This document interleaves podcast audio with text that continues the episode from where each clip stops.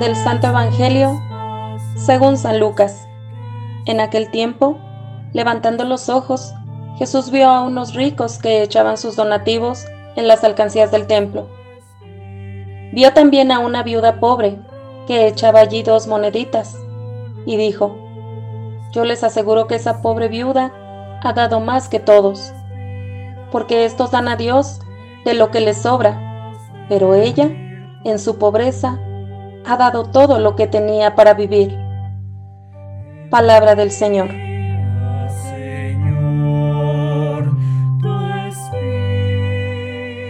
Amados hermanos, los saludo con gran alegría, deseando que la paz de Cristo habite en sus corazones. En el texto del Evangelio que meditamos en este día, contemplamos a Jesús elogiando a una viuda pobre que sabe compartir lo único que tiene para vivir. Hoy mirando a la humanidad podemos ver a muchos pobres que siguen haciendo lo mismo.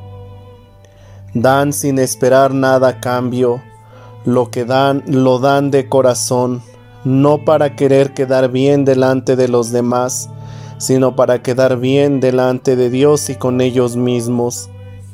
Porque desde su humildad y sencillez descubren la grandeza de la caridad hay una frase que dice, el pobre no deja morir de hambre al pobre, porque el pobre cuando da, no da porque tiene, sino porque muchas veces es consciente que Dios le ha dado.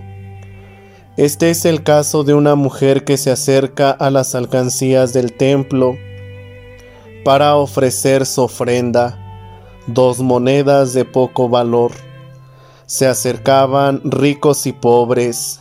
Los ricos daban de lo que les sobraba, en cambio los pobres solo daban unos cuantos centavos. Todos echaban algo para la manutención del culto y la conservación del templo, y parte de ese dinero era destinado para ayudar a los pobres. En aquel tiempo los huérfanos, las viudas, eran los más vulnerables a los ojos de la sociedad. La mayoría de ellos vivían solo de la caridad de los demás, pero aún así ellos trataban de compartir con otros lo que poseían. Jesús mirando esta realidad social y religiosa, aprovecha para dar una enseñanza y asegura que aquella pobre mujer ha dado más que todos los demás porque los ricos daban monedas de mucho valor, pero era de lo que les sobraba.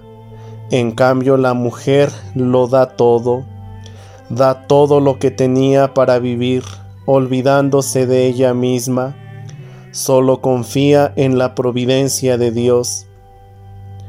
Jesús nos enseña que cada día de nuestra vida aprendamos a vivir en la caridad, Debemos procurar ver la manifestación de Dios y su voluntad, sabiendo compartir con los pobres, con nuestros hermanos, que en estos momentos, por los tiempos de pandemia que vivimos, o por los desastres naturales, están sufriendo, con aquellos que se han quedado sin empleo, sin hogar, sin un sustento para vivir dignamente, nos enseña que la práctica de nuestra caridad tiene que considerarse siempre como una buena obra.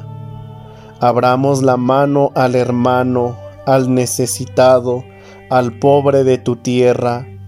Esa es la mejor ofrenda que podemos dar a Dios. No actuemos como aquellos que dan a Dios de lo que les sobra, solo para calmar su conciencia o que pretenden agradar a Dios con los bienes materiales y se olvidan de lo que es bueno a los ojos de Dios. Recordemos siempre que cada vez que ayudemos y seamos compartidos, que cada día lo demos de corazón.